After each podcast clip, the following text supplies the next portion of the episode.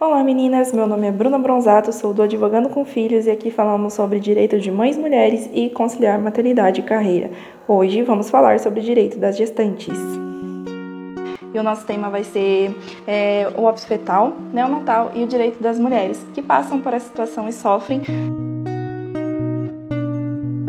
Só para contextualizar, né, a gente fala que são mães de anjo aquelas mães que passaram pela perda, né, de um bebê que tenha nascido é, sem vida, né, ou ainda seja num aborto espontâneo, ou tenha tido uma, alguma intercorrência no parto.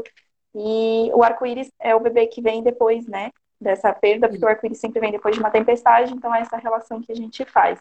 É, Para o direito, né, vale, vale a gente ressaltar que, é, apesar da, da, do bebê, do feto, do feto né, para o direito não ter é, personalidade jurídica, na verdade, os direitos da mãe, da mulher, é, desde o acolhimento, a entrada, durante a estadia no hospital, é, falta também, às vezes, conhecimento mesmo, né? Porque até numa gestação comum, é, com tudo fluindo, é, acaba tendo violação de direitos, né? Quanto mais em, em situações de, de, abortamento e perdas.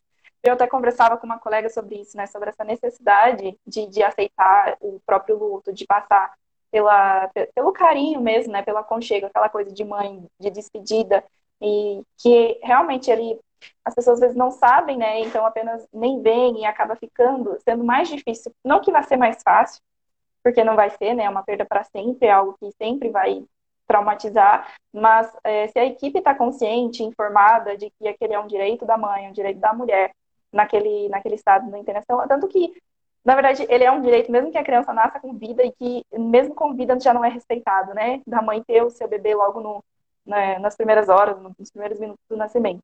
E é sobre isso, né? Essa importância e que ele faz parte do processo, né? Por isso que é mais do que um direito. A maior dificuldade é essa falta de legislação mesmo, né? De, de uma ou talvez uma orientação que já ajudasse, mas a legislação é realmente você vai pede e mesmo às vezes tendo você acaba tendo o direito violado. Mas eu digo que é, esse foi um, um, um direito que me foi tirado, né? E realmente faz muita diferença. As pessoas acham que não, mas pensa você está é, tá numa situação difícil em que você acaba de perder algo que você esperava muito, né? É um, independente da, da idade gestacional, do motivo, enfim. E você está internado no mesmo quarto em que as mães estão tendo é, filhos e estão felizes com, aquela, com aquele momento, e é aquele momento que você queria estar vivendo. É, não tira, lógico, né? Às vezes, quando a gente fala assim, é, parece que estamos sendo grosseiras, né? Que, nossa, você está desmerecendo você tá com filho, eu não. outra. É, e, e, não é isso, né? Porque só realmente quem passa, quem tem muito próximo, sabe? E é uma dor realmente, e é, é uma perda, e, e, isso eu acho que é uma das coisas mais doloridas, sabe? Que as pessoas, as mães acabam vivenciando, principalmente em SUS, né, nos hospitais do SUS que não tem os leitos separados, é realmente uma situação muito difícil. Isso, são duas situações aqui, e às vezes é muitas são privadas. É a primeira situação do acompanhante, que até eu tinha apontado no stories mais cedo, e a situação da escolha, né, do parto, de você vivenciar é, o parto. Às vezes acontece de já ter o diagnóstico logo no ultrassom, já saber que é, não tem uma, uma evolução e já optarem por, por uma cirurgia ou por um processo mais invasivo para retirada do bebê, né? Eu, desculpa, eu, não gosto de falar a palavra feto, apesar de ser o termo jurídico correto, e é, esse também é, é, um direito que a mãe tem, né, de participar. É um direito do paciente, na verdade, né, de qualquer paciente, em qualquer situação de internação hospitalar, de, de ter tudo explicado e se ele pode, né, é, escolher, vamos dizer assim, se existe mais de uma opção de métodos, ele escolher aquela que é menos invasiva, menos dolorida e que ele esteja de acordo. Ele tem que estar consciente dessas escolhas e estar de acordo com essas escolhas, né? E porque acontece isso também, de simplesmente chegar e escolher um método lá que é mais fácil para o hospital, para a instituição, e não levar em consideração a escolha da mulher. Os próprios riscos da cirurgia em si, né, que ficam depois. É, e é isso, né, de analisar cada caso, cada. É, porque cada idade gestacional vai trazer um risco diferente, então não dá para generalizar tudo de todo mundo. E, e é isso. É, é importante saber que a, a o paciente em geral, mas a mulher nessa situação, ela tem o direito de participar da escolha do, do método que vai ser usado, né? Às vezes, em abortos espontâneos, por exemplo, que a mulher já chega sem, sem bebê, mas ainda tem que retirar os órgãos que ficam, tem que fazer limpeza, ela também tem todo o direito de, de saber sobre os, os procedimentos que vão ser utilizados, quais os melhores métodos. E aí outra coisa que eu tinha, é uma, algo também muito importante, é que foi, me foi negado no primeiro dia, né? Eu fiquei dois dias no hospital, no segundo é, minha mãe conseguiu conversar, exigir tudo que é o direito acompanhante. Mas o primeiro dia em que eu estava sozinha realmente fez muita diferença, porque você não tem, você está num momento de total vulnerabilidade, você está triste, tá é, se sentindo culpada, né? Porque a primeira sensação que vem é de que a gente não foi capaz, de que a gente fez alguma coisa errada, e você não tem ninguém para compartilhar, para dar o apoio, dar o suporte.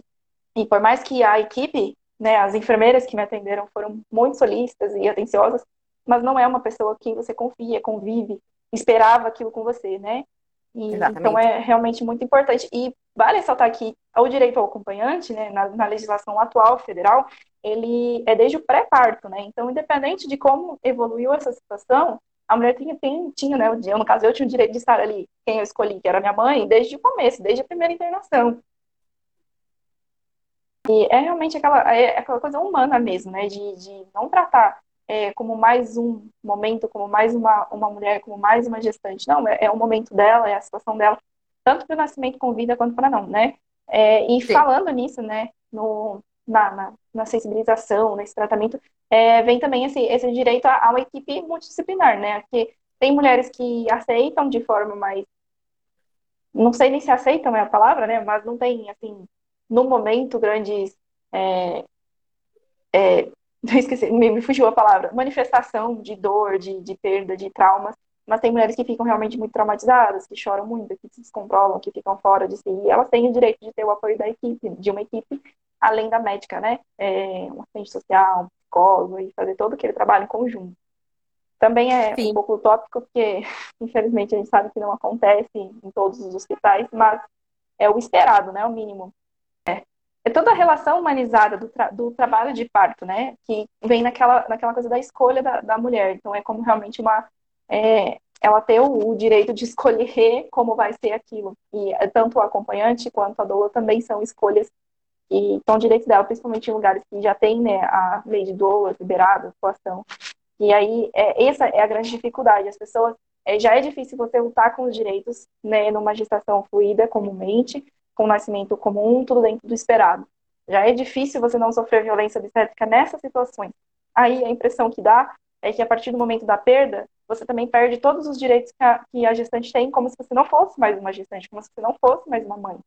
Mas você não Exatamente. deixa de ser mãe. Né? A mulher não deixa de ser mãe com uma perda, então ela continua com todos aqueles direitos. Acontece de nem estar tá existindo a harmonização e ela acaba piorando ainda é, com essa situação. E é difícil, né? Porque é como se fosse culpa da, da mulher por estar passando por aquela situação. Tipo, como se eles estivessem tendo um trabalho à toa. Essa é a sensação que fica, né? Isso, além da violência, né, que ela existe independente da culpa do profissional, né? Ela não é relacionada com um ato técnico, mas só pela falta de humanização mesmo, né? A forma como é o tratamento, o desrespeito às normas, às orientações, mas o erro também, né? E normalmente essas situações elas são acompanhadas de erros e erros graves, na maioria das vezes, né? É, muitas vezes com a própria assistência né, é, humanizada, é, o olhar humanizado ele podia ser evitado, porque às vezes é uma escuta que não foi feita, é um exame que não foi realizado, é um acompanhamento ali, é, que o, a gestante e o bebê, eles dão sinais durante o trabalho de parto, né? Então, às vezes, se você tem uma equipe que está acompanhando, que está dando assistência, você percebe a tempo de salvar, né? É o bebê e fazer a, a, uma, uma cirurgia de emergência. Acontece que, às vezes, a gestante chega e ela é simplesmente deixada ali, deixar acontecer, não, não tem alguém que fique acompanhando, que fique dando assistência. E a maioria das vezes, né, que chega a um final trágico é pela falta de assistência. E Exatamente. mesmo, quando, mesmo nas situações em que já tenha um diagnóstico, né, uma impressão de que o bebê está sem vida, mas a mãe está passando pelo processo é, do parto, existem realmente comprovações de passar pelo processo, mesmo com o bebê sem vida, ele é benéfico, né, para a saúde, para o corpo, enfim. É, se não é tida uma assistência, ele, ele pode acarretar muitas é, para a mãe, para a mulher, né, ou para a, a própria a saída errada, a passagem o sofrimento mesmo, né? Coisas que poderiam ser evitadas se tivesse hemorragia. É isso. Todas essas coisas que são decorrentes realmente de algo que se você está acompanhando, você vê, né? Eles parte do princípio que médicos, enfermeiros e auxiliares são especialistas naquilo e de que só de olhar eles vão saber que tem algo errado e partir para uma solução, para um, uma, uma intervenção, seja ela cirúrgica, às vezes não cirúrgica, mas a maioria das vezes, né? Ou até mesmo um remédio, enfim.